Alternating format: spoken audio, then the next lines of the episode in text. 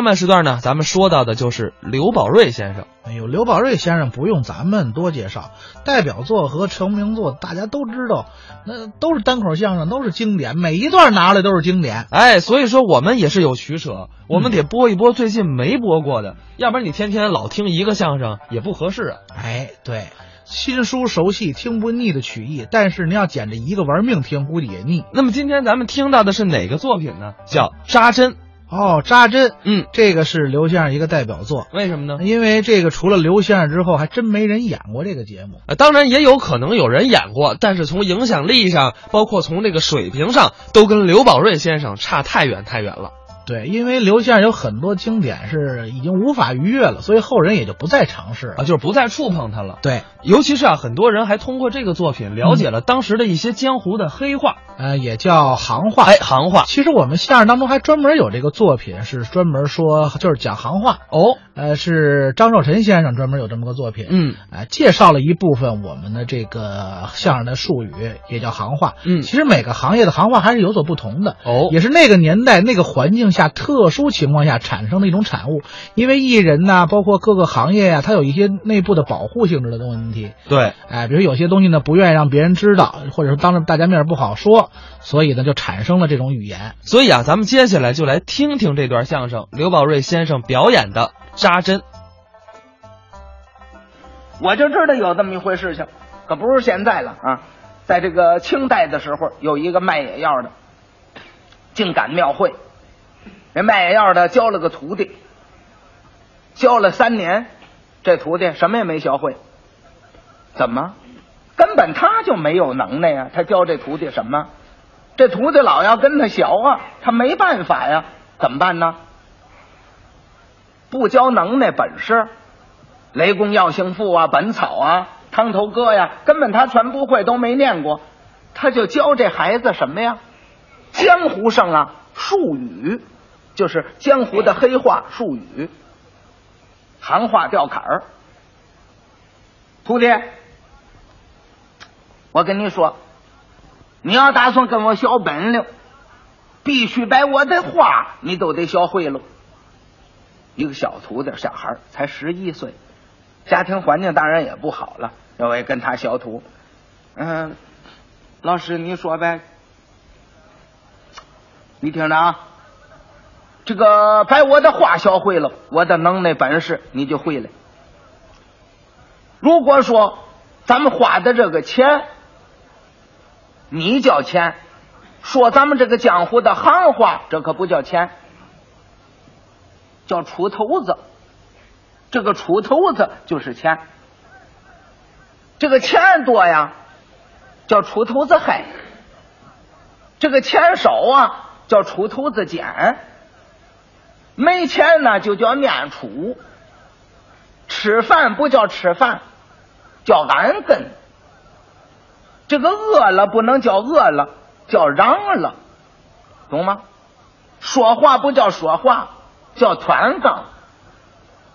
不让你说了，叫念着，这个念着就是别说了，记住了吧？他记这个有什么用啊？他就教孩子这个，这孩子没法子，慢慢跟他学吧，非得把这学会，他才教能耐呢。这学，哎，也别说，学着学着用上了，怎么用上了？爷儿俩住在店里头，有这么几天呐，连阴雨，下了三四天。三四天没出店，没钱了，挨了饿了，在店里饿了三天。到了第四天，天晴了，徒弟，走呗，咱们这个外头做做生意啊，出头子下来，咱好安根呢，就是钱下来，咱好吃饭呢。就这么句话，背着药箱子，这么一个小药箱子。本来这孩子就饿了三天了，十一岁。饿的直打晃，你再让他背这小药箱子，那玩意儿受得了吗？走吧，强扎正出了店房，走了几步啊，这小孩子实在饿，受不了。师傅，我嚷了，嚷了就是饿了。他一看，念着，念着就是别说，说了这玩意儿难难为情，难看呢。小孩子也不敢说了，要走。哎，这么功夫出来一老太太。哎，先生，我有个小孙子，他起了风了，嗯、您看能治吗？徒弟，行了，出头子快下来了，马上俺跟。告诉这徒弟，你沉住气，这买卖开张了，回头咱们吃饭。老太太，哎，小孩子起风了，咱拿手的啊，您拿手的好，您请进来吧。领进来了，到屋里一看，炕上躺着一小孩，十个月，这小孩起风了，手啊脚都抽在一块儿。这个病啊，病至垂尾，不能治，就完了，就得等死了。要搁别的真正有能耐的先生大夫，一看这病，准知道不能治，人家就不治了。他不是，他是为了要解饿，弄俩钱儿。一看这小孩子，先吹通大话。老太太跟您了说，你这孩子遇见别人算死了，遇见我呀算好了。为什么这么样说呢？这叫单打无名鸟，病治有缘人。嘿，我跟这孩子有缘，他连这句话的意义他都不知道。人说有缘人呐，你得知道他这病缘，你好下药。他说有缘分，我跟这孩子有缘，能治，嗯、能治，请请您给治一治吧，救一救吧。救一救，可是这么说嘞，这个病这么厉害，吃药是不行啊，吃少了不管用，吃多了，这个孩子病受不了。那那那那那怎么治啊？你别着急，我这里有祖传的八法神针，一针包好。哦，一针包好，那好，那您给扎一针吧，十块钱，十块，十块，我我我们给给呀，拿钱吧。您先给治啊，先给扎呀，不行啊，这叫先钱后酒，扎完了我就走啊。扎完了就走不行，你得包好。那当然包好了。老太太也是心疼孙子，给拿了十块钱递给他了，往起一带，徒弟，小箱子拿过来，小药箱子搬过来。他拿过一包来，这包有这么长，打来打去往外一拿，这针有这么长。倒是有这种过梁针，他这哪是过梁针呢？半截自行车条。磨得锃光瓦亮，一扎，扎进一半去。这针刚往下一扎，一看这孩子，刚才那个手脚啊，抽的不得了，哎，也真对得起他。马上这针扎下去，这孩子就不抽了，是不抽了，死了，那还抽什么呀？一翻白眼儿，完了。他也瞧出来了，拿过夹被给这孩子盖上。老太太，这针扎上了，星星针得缓一缓，不缓是办不到了，缓缓吧。嗯，徒弟，翘呗。又跟他说这江湖术语，翘吧，翘就是跑吧。可是他也糊涂啊，你没教这孩子这句话，你净教他安根呐。杵头子呀，净教这个了。你没教他这句，这孩子当然不懂了。孩子还站那儿不动，怎么回事？跳呀！这孩子还是不懂，还站那儿愣着。怎么怎么跳哎？师傅，是是什么叫翘哎？还怎么嘞？跑啊！他一着急，他嚷嚷出来了。这孩子这才懂，孩子往上一跑，他也一提了小药箱子往外跑。老太太过去给抓住了，嚷嚷出来，那能让你跑吗？别别别跑了，等一会儿吧。过来一撩这小夹背，一摸这孩子冰凉梆硬，死了，那能让他走？打官司吗？到县衙门激动堂鼓，打官司了。这个张头跟李头二位班头问明这情由，嘿，就你这个不客气。敌偿对命，别看你那么大岁数，给这孩子敌偿。不但你低唱，这这这谁呀、啊？这这是我的小徒弟，好好嘛，连他也活不了。这孩子招谁惹谁了？十一岁小孩跪那儿直哭，哎，二位大爷，你你你救救命啊！我跟他学什么也没学啊，我我也没给人治过病啊，我就知道让了念着。死乞白赖这么一哭，二把头说：“不不不用不用，用一杀人活不了。”这家伙卖眼药的，赶紧把这二把头叫到一边，把这十块钱拿出来。得了，二位，二位老爷，您弄这十块钱呢？就就刚才老太太那十块钱，他还他就敢给给这官人。给你给，呃，这十块钱给你们打酒喝，你们二位老爷救救我们爷儿俩吧！不是冲着你，冲着你非让你敌偿对命。看你们这小徒弟怪可怜的，哪是看这小徒弟，他看这十块钱了。他告诉你，你要上堂回话，如果说你要是扎针卖野药的，一命抵一命；你不说你行医治病的，你就说你是教书的先生，你呀、我给你编一套假话，你上堂这么这么这么这么说，就去把你放了。好，好，我谢谢你了吧。道了谢了，老太太那儿不饶啊！老太太在这个班房里头嚷啊：“我这小孙子就这么白死了吗？怎么怎么怎么怎么了？我还打堂鼓！哎，老太太您别打堂鼓，这就升堂，回禀县体，这个知县新升来的，是恨用医杀人。”即刻升堂，三班衙役两旁一展，升堂喽！喂我大原告，老太太抱着这死孩子上来了。老爷，我冤枉！您看我这小孙子，嗯，十个月起了风了。我找了一个门口卖野药的，让他给治。他说吃药不行，扎针十块钱一针，一针保好。您看一针就把这孩子扎死了。您看这针往外这么一滴了，知县一瞧，嚯，这这么长，呵，这个东西太可恨了。来呀、把卖野药的带上堂来。卖药上来了，往这一跪。你说你这个卖野药卖了多少年了？治死多少人了？老爷，我冤枉，我我我不是卖野药的。刚才啊，俩班头教他那套话。你不是卖药，你干嘛的？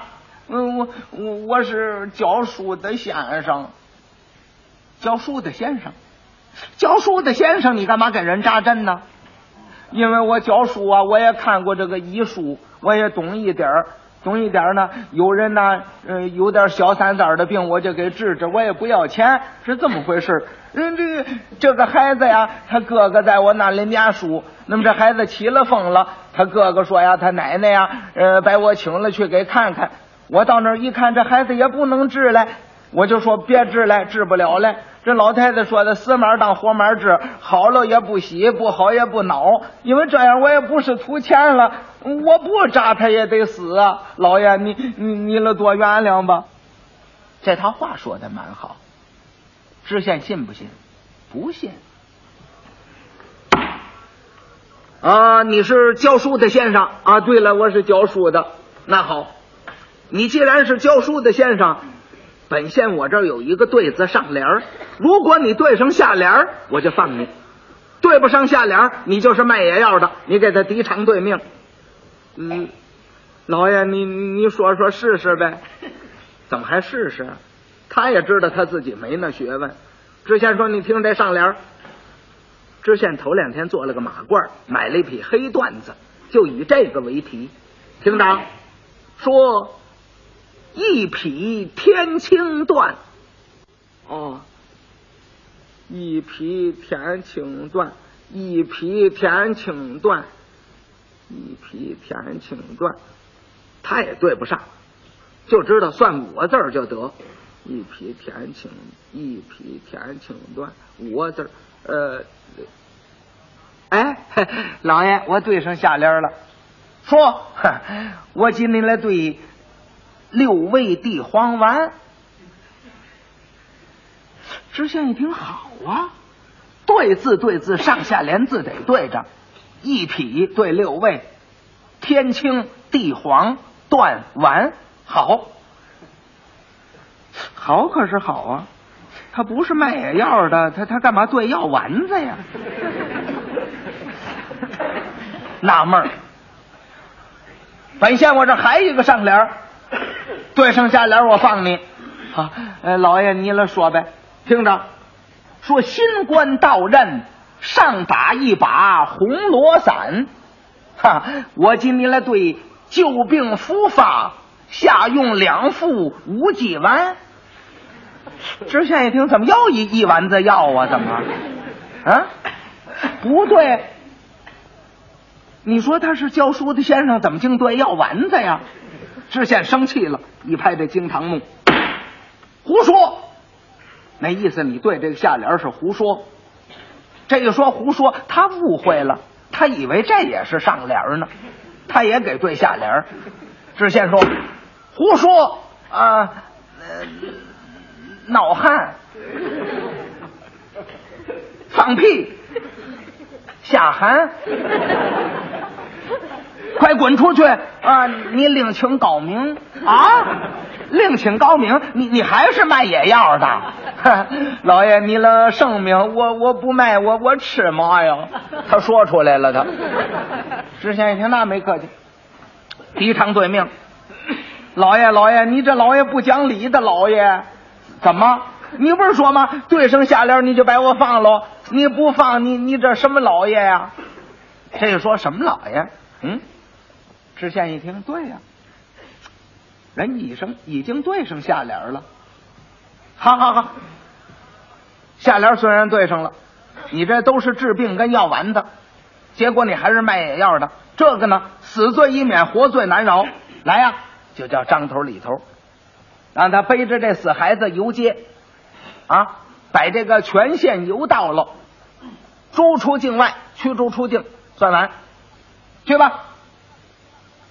这个游街损了，穿着大坎肩，背着这孩子死孩子，这还不算，手里敲着小铜锣，还得吆喝，哐哐，众位乡里乡亲呐。要找人治病，别找我呀！我把人孩子给扎死了。哐哐，大家瞧啊，这么大的针呢，还得拿着针。哐哐，就这样，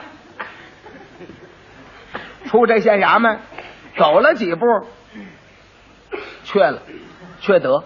他不背着这死孩子，他让他这十一岁小徒弟让他背着这死孩子。你说这孩子本来就饿了三天了，那玩意儿哪受得了？走路直打晃啊！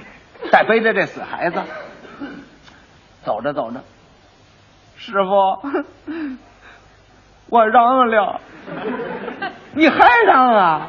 啊！我这都把人扎死了，你还让啊？出头子下不来，怎么俺给呢？念着，师傅，我跟你小徒，我就想念着呀，我这么一哭一矫情。二外头一听了，哎，看这孩子饿了好几天，怪可怜的，就跟这老太太说：“说老太太，这个人死不能复生，您这小孩已经死了，再让这么这个大热的天背着游街呀，也没有什么好处。这个呢，您呢把孩子领回去埋去，我们呀压着他游街就是了。”老太太一听也对，那么老太太抱着孩子走了。二外头啊，冲你这小徒弟。要不然呢，非让你们把这个全县境游到了，赶紧的出这县境外啊！兄弟们，可别在这儿卖野药了啊！一县也挺大的地方呢，他走不出去啊。走着走着，师傅实在是让他够呛啊。让了不要紧，等着我吆喝吆喝，出头子下来咱安跟，哗啷哗啷。十几奶几大肚子脾气，他又来了，他又嚷嚷上了。都知啊，扎针放送，开方子不要钱，嚯，还这套。哎，进了这么一个大镇店，一条大街，正走到一个肉铺门口，他这一吆喝，十几奶几大肚子脾气，都知啊。那掌柜的出来了，哎，先生，我问你，你看我们掌柜的他是水谷，能治吗？拿手的，我跟你说，你们这个掌柜的遇见别人算死了，遇见我算好了。为什么这么说呢？单打无名鸟，并指有缘人，我跟他有缘呢。有缘那您该治治，治是治啊，可这么一说呀，吃药办不到嘞，那怎么办呢？不要紧，我这里有祖传的八法神针，是一针包好。哦，一针包好，那您给扎一针吧，扎一针呢，一百块钱。哟，怎么那么贵呀、哎，你看一针包好，一针包好好，那那您扎吧，我们给，给呀、拿来，先前后酒，扎完了就走，扎完就走，您再包好，那当然了，好，我给您拿去，那掌柜的压箱底儿的钱一百块钱拿来，交给他了，哎，徒弟，嘿 出头子又下来了，又下来了，他得下得来呀、出头子又下来了，嘿，箱子拿过来。小徒弟一撅嘴：“你自己闹呗，你这孩子你不安分呐。”拿过来，又把这长包拿出来了，打来打去，打来打去，又把这个半根自行车条拿出来了，这大针，嗯，先生，那那怎么那么大针？这能胡扎呀？有穴道的。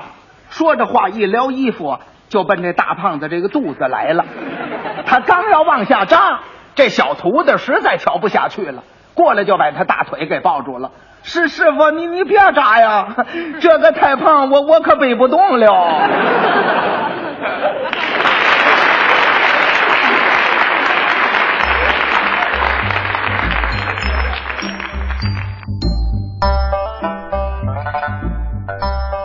刚才是刘宝瑞先生表演的扎针。